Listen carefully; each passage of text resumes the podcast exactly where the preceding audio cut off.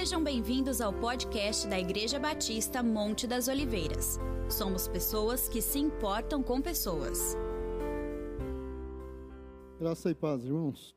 Abra sua Bíblia comigo em João 13. João 13, 34, 35. Na nova versão, nova versão transformadora. Por isso, agora eu lhes dou um novo mandamento. Obrigado, irmão. Amem uns aos outros, assim como eu os amei. Vocês devem amar uns aos outros. Seu amor uns pelos outros provará ao mundo que são meus discípulos. Na versão corrigida fala: Um novo mandamento vos dou, que vos ameis uns aos outros, como eu vos amei a vós, que também vós uns aos outros vos ameis. Nisto todos conhecerão que sois meus discípulos, se vos amardes uns aos outros. Nós estamos falando sobre mutualidade, que são aqueles mandamentos recíprocos que o Novo Testamento dá muita ênfase uns aos outros. Né? Na semana passada nós falamos que eles são pelo menos catalogados né, 25, sem contar os repetecos de algumas expressões que aparecem na Bíblia. E nós estamos fazendo, é, passo a passo, né, um, apanhado desses ensinamentos e também preparando os nossos corações para conhecer e é, termos como transformar isso numa experiência diária da vida cristã. É, nós lemos na semana passada, 1 Coríntios 13, onde Paulo fala que todas as ações humanas, por mais virtuosas, por mais é, dispendiosas que elas sejam, se elas não forem motivadas por amor, não tem sentido algum. Né? E não vale a pena. E ele incluiu, e ele falou isso falando dos dons do Espírito Santo e das coisas que Deus distribuiu para o benefício da igreja. E o primeiro dos mandamentos recíprocos é justamente esse, de amar uns aos outros, que Jesus até chamou de um novo mandamento eu vou dar para vocês né, que vocês amem uns aos outros como eu vos amei. E isto serve de garantia para que as pessoas de fora saibam que vocês são meus discípulos. Pensando em marcas, né? Marcas são coisas usadas para distinguir. A gente sabe né, que essa coisa tem essa função, tem esse preço, tem esse valor, por causa disso. Né? A gente compra carro, né? mas a gente sempre tem o carro do sonho. Né? Ah, aquela estrelinha de três pontas na frente, né? De um sedã. Ah, que maravilha. Ah, o que é estrelinha de três pontas? Ah, Mercedes, né? Às vezes ele pode ser do mesmo tamanho, da mesma largura de um, de um Fiat. Mas é Mercedes. Até quando você vai na oficina para fazer manutenção, né? ah, eles encaram diferente. Né? Aquele carro vermelhinho, baixinho, que tem um cavalinho na frente. Né? Que cavalinho que faz a coisa ficar cara. É a marca. Né? Uniformes distingue. Né? Quando você vê uma imagem na televisão de uns guardas vestidos com os casacões pesados, às vezes vermelho, um chapéuzão, um penacho vermelho, uma arma em punho aqui, você já sabe, é os guardas da rainha, do palácio. Né? Só de você ver, você já destaca. Então tem muita coisa que só de você ver, não tem nada escrito pela marca, pelo estilo, pelo padrão, você já sabe o que, que é. Né? Você vê a, a Torre Eiffel, né? você já sabe, está falando de Paris. Ah, como eu gostaria de comer um croissant, né? sentado ali na Champs-Élysées. Ah, hum, ah, ali perto de Autônia, no Paraná, tem uma daquela. Eu não vejo ninguém fazendo excursão né? lá para perto de Autônia para comer pão caseiro lá na, no, no pé da torre, no, na, na porteira da fazenda lá. Tem muita coisa que faz toda a diferença, aquela marca, ela distingue né, espetacularmente. Por isso que, às vezes, empresas usam crachá, ou uma camisa, ou determinado tipo de uniforme, né, distingue um do outro. Para as pessoas distinguir quem é de Jesus e quem não é, não é uma camiseta, não é um crachá, não é uma roupa, e nem mesmo uma Bíblia preta debaixo do braço. Jesus diz que o que distingue, o que leva todas as pessoas a saber esse é e esse não é, é o amor. Se vocês amarem uns aos outros como eu vos amei, isso provará para o mundo, e o mundo saberá que vocês são meus discípulos.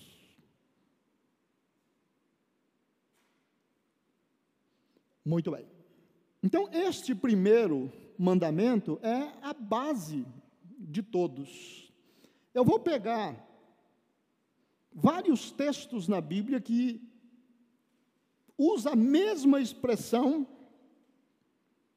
uma sequência, um desenvolvimento dessa doutrina, desse ensinamento, né, usado pelos apóstolos ao longo né, dos seus ministérios e de suas cartas escritas.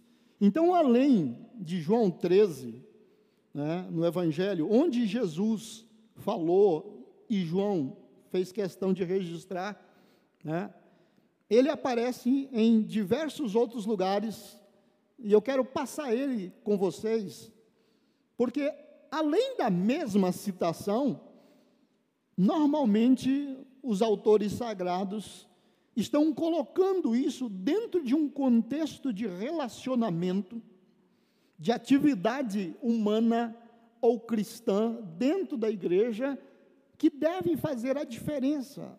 O amor não discrimina, não separa e não isola. E o fato da gente não odiar ou não aborrecer também não significa que ama.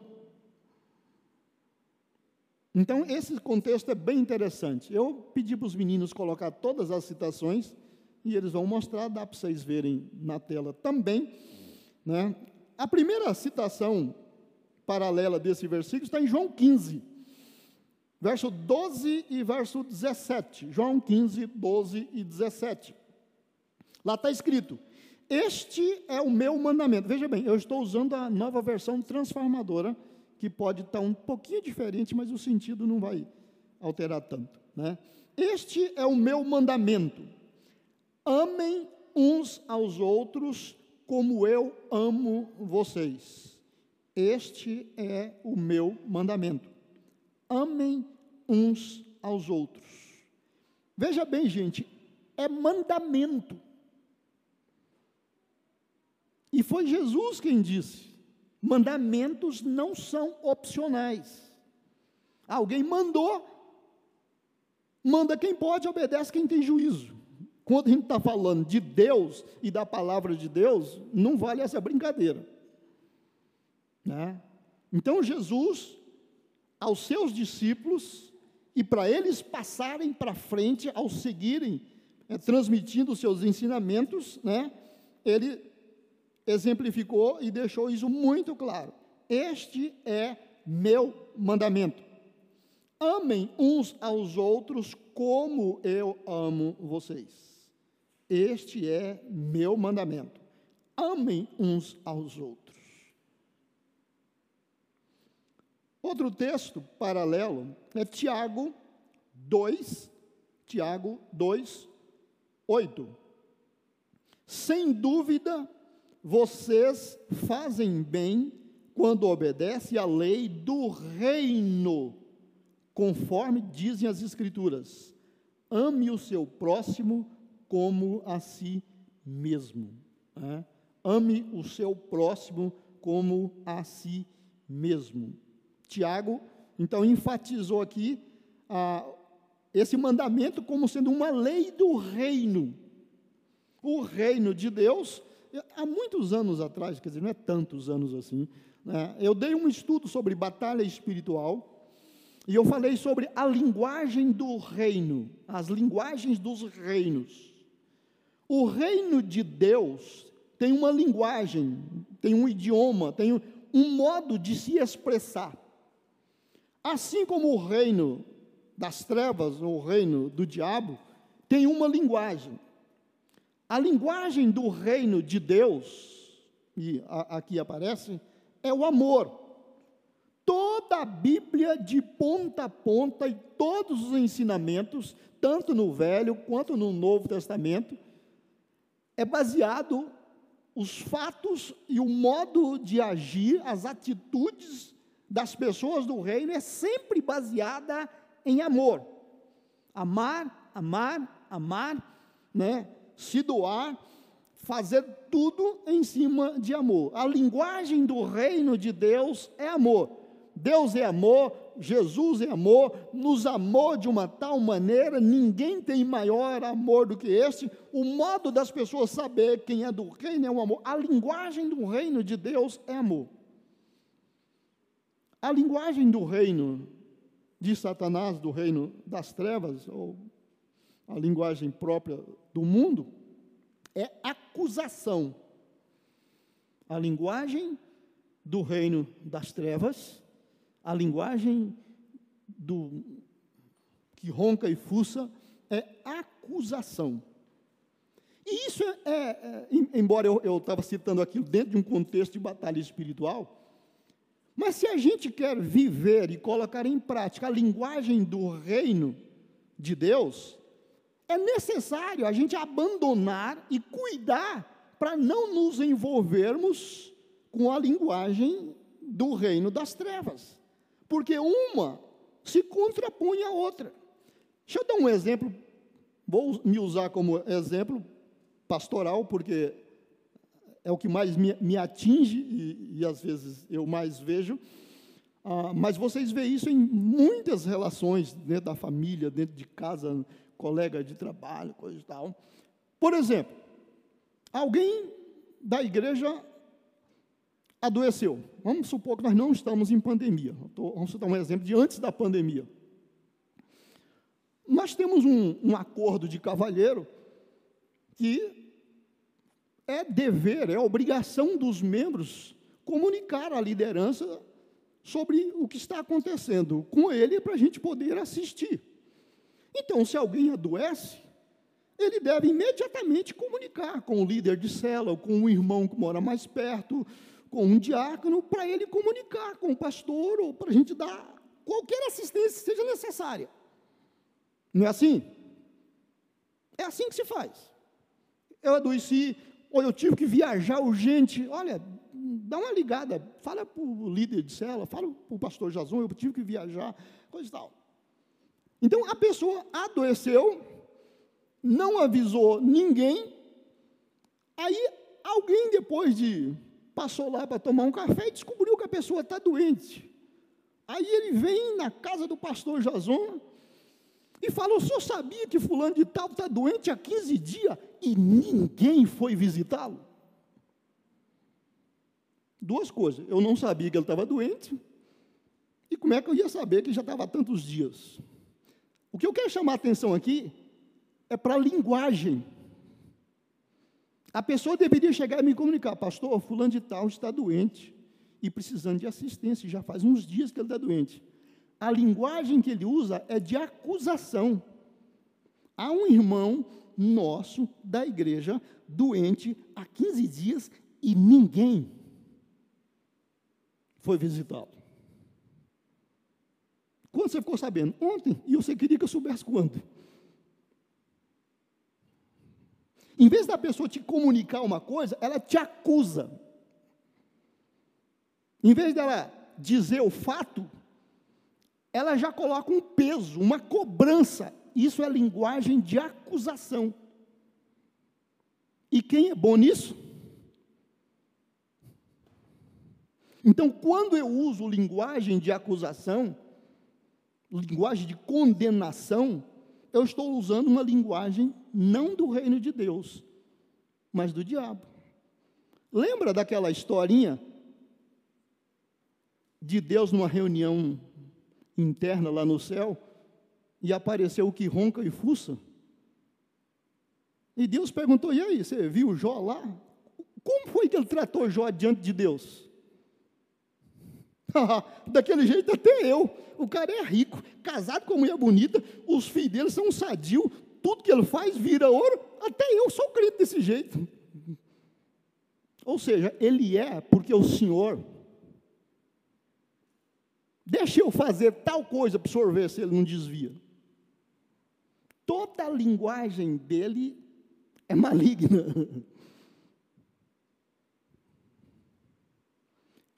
Paulo usou uma expressão, a tristeza segundo Deus produz arrependimento, que leva à salvação, mas a tristeza segundo o mundo produz morte. As duas palavras tristeza aqui pode ser substituída, pode ser usada pela uma ação por uma atitude. Uma é remorso, e a outra é arrependimento. Quando uma pessoa peca e o Espírito Santo fala com ela, o que você fez é errado, ofendeu a Deus, magoou aquela pessoa e você precisa acertar. Você sente o peso da responsabilidade, mas o Espírito Santo encaminha para confissão, perdão e reconciliação. O diabo fala: não, ele mereceu, ele pisou no seu calo. E outro, todo mundo faz isso. Esquece, amanhã está tudo bem de novo. Ou então, você pisou na bola mesmo, né? Agora você não tem vergonha de orar? Ele vai empurrando a pessoa para longe da reconciliação, para longe do sangue de Jesus, para longe da possibilidade de acerto. E nós precisamos estar atentos para isso. Porque nós somos de um reino cuja linguagem é amor. E somos tentado e testado o tempo todo para trabalhar para o outro time. Às vezes, nem é o que a pessoa fala, mas o modo como ela fala.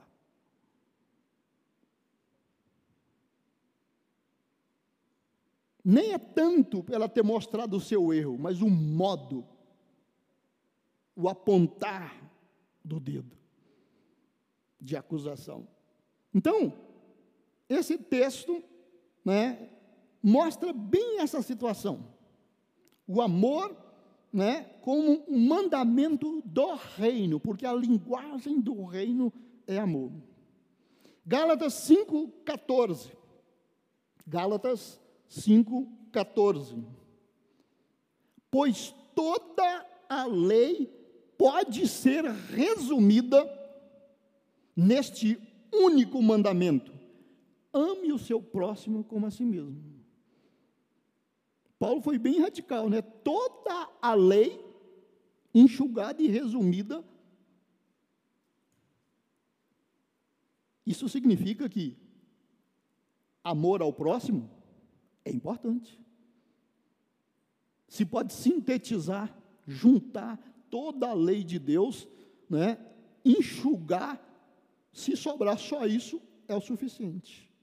Amor ao próximo. Toda a lei pode ser resumida nesse único mandamento: ame o seu próximo como a si mesmo. Então, o nosso desafio agora e daqui para frente é nos esforçarmos por colocar na nossa vida e na prática diária a responsabilidade do amor recíproco. Porque não é suficiente só não brigar, ou só não odiar, ou, ou só não deixar de lado. É mandamento amar, e um mandamento que pode resumir toda a lei. 1 Tessalonicenses 2, aliás, Tessalonicenses, 1 Tessalonicenses 3, 12. 1 aos Tessalonicenses 3, 12. E que o Senhor faça crescer e transbordar o amor que vocês têm uns pelos outros e por todos, da mesma forma que nosso amor transborda por vocês. Paulo falando do relacionamento dele com os cristãos de Tessalônica, do relacionamento deles uns com os outros e até com outras pessoas. Que o Senhor faça crescer e transbordar o amor que vocês têm uns pelos outros. Crescer e transbordar.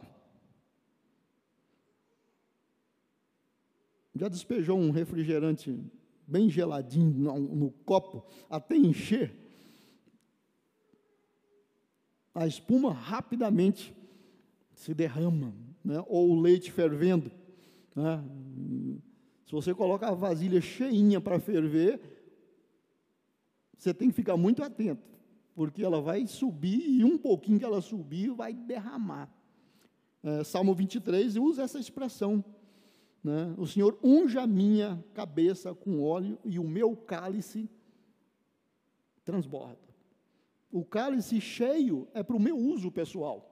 Né? Ter a, a vasilha cheia, ter a taça cheia, toda ela é minha. Mas a hora que ela transborda, aí já é para os outros. Né? Eu tenho o suficiente para mim e está né, transbordando, atingindo, né, abençoando outras pessoas. Né? Que o Senhor faça crescer e transbordar o amor que vocês têm uns pelos outros e por todos, da mesma forma que nosso amor transborda por vocês. Ninguém de nós tem dúvida do quanto Paulo amava os cristãos, né, e a igreja, né, e as igrejas que ele é, ministrava. Né. Então, amor crescente, amor transbordante, é muito mais do que apenas conciliação e aguentar as pontas até que as coisas passem. Né? Eu me lembro de uma historinha, até já contei para vocês, né, de uma, de uma senhora ah, que, por alguma situação, teve que cuidar da sogra, né, já um pouco idosa, e ela odiava a sogra. Né? E as duas não se davam mesmo, e a coisa era terrível. E um dia ela procurou um, um velho sábio que fazia remédios com ervas e coisas assim, e contou para ele a amargura dela, o sofrimento. Se ele não tinha, se ele não sabia dar algum remedinho, um chá da meia-noite para a veinha. E ele ouviu toda a história e falou: Eu tenho, eu tenho uma, um extrato aqui de uma erva mas tem que ser uma coisa de longo prazo. Não pode ser você resolver essa. Você está disposto a fazer a longo prazo? Estou. Se funciona, eu estou. Então tá bom. Você coloca um pouquinho na comida dela diariamente. Mas para ninguém suspeitar, você tem que passar a tratá-la muito bem, porque quando ela morrer, ninguém vai alegar qualquer suspeita sobre você. Você tem que fazer isso. Ah. E ela começou a cuidar da velhinha e fazer a comida e botar o pozinho e, e cuidar bem, tratar bem, não reagir, né, não provocar, não aceitar provocando, provocação. E à medida que o tempo foi passando, elas foram simpatizando uma com a outra e foram ficando mais amigas e passaram a ser grandes amigas. E ela começou a incomodar. E agora? Eu estou matando a velhinha né? e eu não quero mais isso, e ela parou de colocar a poção, mas ela ficou preocupada porque pelo tanto que ela já tomou, meu Deus do céu. E ela foi lá e falar com, com, com o sábio, né? E contou, nós estamos dando, nunca nos demos tão bem, é como uma mãe para mim, e eu a amo muito, e o senhor não tem um remédio para fazer? Não, pode ficar tranquilo, aquilo era só uma vitaminazinha, aquilo era, só dava um fortificante para ela é, se manter bem, o, o que ia funcionar foi o que você fez, era amá-la, à medida que você amou, a coisa restaurou ao seu lado. Né? Então é, é, muito gostoso isso, né? esforçar para mudar as relações que não são boas. Quem aqui já teve problema de relacionamento com o pai, com o filho, ou dentro de família, e você queria conciliar e aquilo nunca era possível, até que chegou um dia que as coisas chegaram a um bom lugar e houve um bom diálogo, houve perdão, reconciliação, e dali para frente se construiu um novo futuro. É isso que deve ser feito em todos os níveis. Um amor que cresce e transborda né, uns pelos outros e por todos. 1 Tessalonicenses 4, 9 e 10. 1 Tessalonicenses 4, 9 e 10. Não precisamos lhes escrever sobre a importância do amor fraternal, pois o próprio Deus os ensinou a amarem uns aos outros. De fato, vocês já demonstram amor por todos os irmãos em toda a Macedônia. Ainda assim, irmãos, pedimos que os amem ainda mais. O Evangelho por si, o novo nascimento por si, já produz uma transformação muito grande.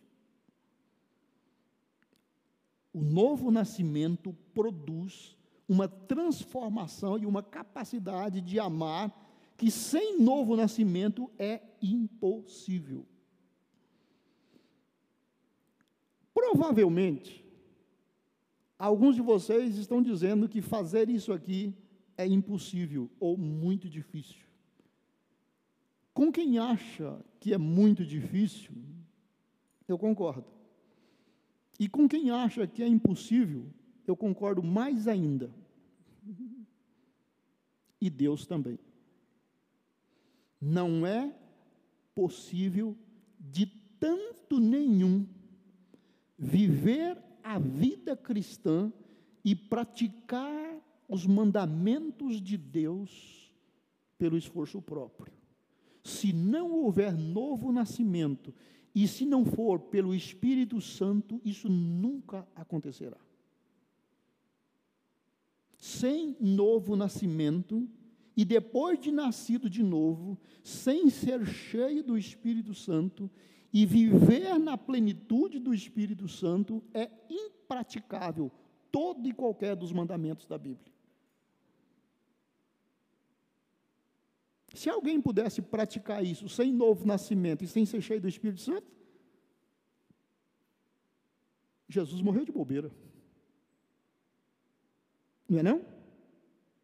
Se dá para obedecer os mandamentos e fazer todos eles sem novo nascimento e sem precisar ser cheio do Espírito Santo.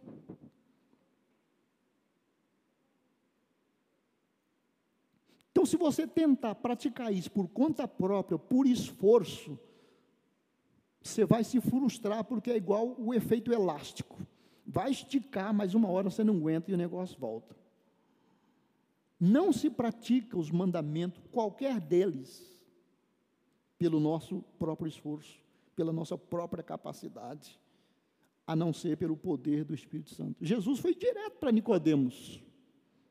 Importa nascer de novo. Romanos 12, 9 e 10. Romanos 12, 9 e 10. Amem as pessoas sem fingimento. Amem as pessoas sem fingimento. Odeiem tudo que é mal, odeiem tudo que é mal, apeguem-se firmemente ao que é bom. Amem-se com amor fraternal e tenham prazer em honrar uns aos outros. É uma, uma sequência de expressões fortes para ser consideradas. Amem as pessoas sem fingimento, amor de verdade. Não pode ser teatro, faz de conta. Odeie tudo que é mal. Gente, quando eu era garoto, só fazendo um paralelo aqui, havia uma história, uma historinha que circulava entre as crianças e se contava de geração em geração. Uma historinha do macaco Simão e da velha Firinfinféia. Alguém lembra dessa história? Só eu aqui? Puxa vida, estou velho mesmo, né? O macaco Simão era muito peralta e roubava bananas da véia. E a véia procurou um jeito, né? isso era até contado naqueles disquinhos que tinham antigamente. E ela fez um boneco de cera e colocou uma banana na mão do boneco. E o macaco Simão, como bom ladrão, veio e pediu ao boneco que lhe desse a banana. E o, maca... e o boneco não disse nada, e ele repetiu: Se você não me der a banana, eu te dou um soco. Como o boneco não respondeu, ele deu-lhe um soco e ficou preso com a mão. Se você não me der a banana, eu te dou um soco com a outra mão. E ficou preso. Se você não soltar a minha mão e não der a banana, eu te dou um chute. Foi com o pé direito, com o pé esquerdo, e o macaco ficou preso. O pecado e o mal é grudento. E eles nunca vão ter qualquer utilidade. Amar o mal, gostar do mal, facilitar as coisas, ainda que seja um malzinho, como filhos de Deus, como filhos da luz. Não funciona. A expressão de Paulo foi: não deis lugar ao diabo. Aqui ele usou a expressão: odeie tudo que é mal. Se é mal, não quero. Não, mas não faz mal. Se é mal, como é que não faz mal? Acrescenta? Não. Edifica? Não. É louvável? Não. É elogiável? Não. Traz honra? Não. Aquelas medidas de, ah, de Filipenses 4,8.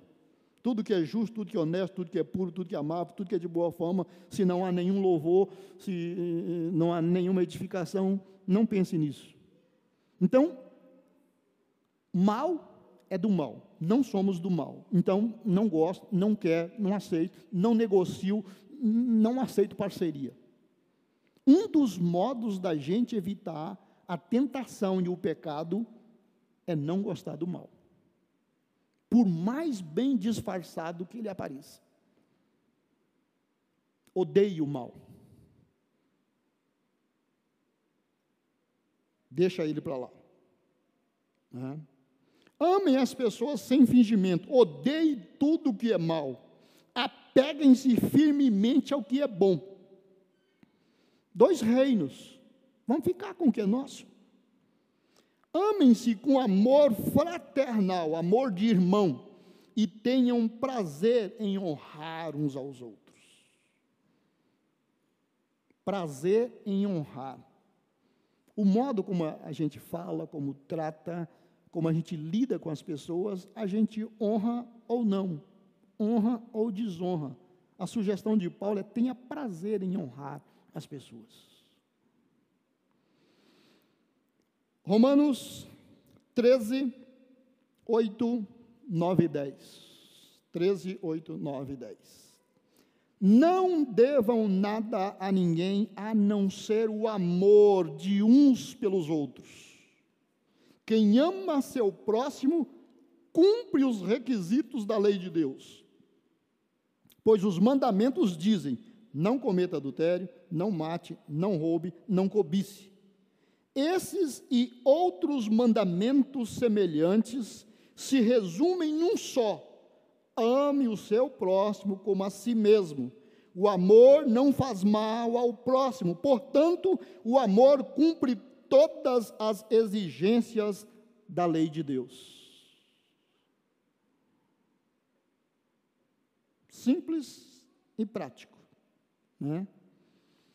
Esses e outros mandamentos semelhantes se resumem num só: ame o seu próximo como a si mesmo.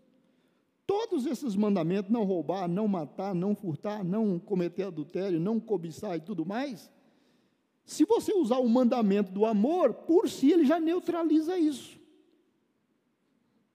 Quem quer ser roubado? Eu não quero, então não vou roubar. Quem quer ser defraudado? Eu não quero, então não vou. Quem quer ser passado para trás? Eu não quero, então não vou fazer. Quem quer cair numa cilada? Eu não, então não faça. Então, o simples fato de colocar em prática o mandamento do amor já elimina as possibilidades de se envolver nos outros, né, nas outras contravenções, nos outros pecados. O amor não faz mal ao próximo, portanto, o amor cumpre todas as exigências da lei de Deus. 1 de Pedro 1, 22. 1 de Pedro 1, 22. Uma vez que vocês foram purificados dos seus pecados, então ele está falando do novo nascimento. Você aceitou Jesus, nasceu de novo, foi perdoado, foi purificado, você tem uma nova vida. Uma vez que vocês foram purificados de seus pecados, quando obedeceram à verdade, tenham como alvo agora o amor fraternal sem fingimento amem uns aos outros sinceramente de todo o coração. Ele aparece aqui como fruto do novo nascimento. Agora que eu estou salvo, estou perdoado, estou liberto, estou né? cheio do Espírito Santo, estou vivendo numa comunidade de pessoas que também amam ao Senhor, também entregaram suas vidas ao Senhor, também foram perdoadas, também foram aceitas e também têm falhas e estão andando juntos procurando crescer. Então, a, a boa sugestão é amar uns aos outros sinceramente de todo o coração. 1 de Pedro 3,8. Por fim, ou finalmente, né? tenham todos o mesmo modo de pensar, sejam cheios de compaixão uns pelos outros, amem uns aos outros como irmãos, mostrem misericórdia e humildade, amem uns aos outros como irmãos. Vejam que todos esses textos que eu estou mostrando, uns aos outros aparecem dentro de um contexto de relacionamento, de perdão, de purificação, de renúncia do pecado, valorizar o novo nascimento. Né? 1 de João 3, 11 e 23. Esta é a mensagem que vocês ouviram desde o princípio. João, aqui, quando escreveu essa carta aos cristãos, ele já estava velhinho, foi perto dele escrever Apocalipse, e logo depois que ele escreveu Apocalipse, ele morreu. Né? Então ele já estava né, um ancião, né, próximo, ele morreu com 96 anos. Né? Então ele falou: Esta é a mensagem que vocês ouviram desde o princípio. Desde que as pessoas pregaram o Evangelho para vocês a primeira vez, isso foi citado. Que amemos uns aos outros este é o seu mandamento: que creiamos no nome de seu Filho Jesus Cristo e amemos uns aos outros conforme ele ordenou. João ouviu diretamente de Jesus, registrou no seu evangelho o que Jesus falou E muitos anos depois, escrevendo para discípulos, né, para igrejas sob os seus cuidados, né, esta é a mensagem que vocês ouviram desde o princípio, que amemos uns aos outros. Este é o seu mandamento, mandamento de Deus, que creiamos no nome de seu filho, seu filho Jesus Cristo, e amemos uns aos outros conforme ele, Jesus, nos ordenou. Isso sempre fez parte da mensagem do Evangelho. 1 de João 4, versos 7, 11, 12 e 21. 1 de João 4, versos 7, 11, 12 e 21. Verso 7. Amados, continuemos a amar uns aos outros, pois o amor vem de Deus. Quem ama é nascido de Deus e conhece a Deus. Verso 11: Amados, visto que Deus tanto nos amou, certamente devemos amar uns aos outros. Aqui aparece amar uns aos outros como resposta ao amor de Deus por mim. Eu vou amar os outros em resposta ao tanto quanto Deus me amou. Verso 12: Ninguém jamais viu a Deus, mas se amamos uns aos outros, Deus permanece em nós e seu amor chega em nós à expressão plena. Se amamos né, os, os, outros, Deus permanece em nós e o seu amor se aper, a outra versão usa aperfeiçoa, talvez até seja essa. Mas se amamos uns aos outros, Deus permanece em nós e seu amor chega em nós à expressão plena. Né? Essa versão está aí na tela. Né? Aqui fala, aliás, essa, a, a versão aqui é, é, a mesma. Na outra versão fala, o amor é em nós aperfeiçoado.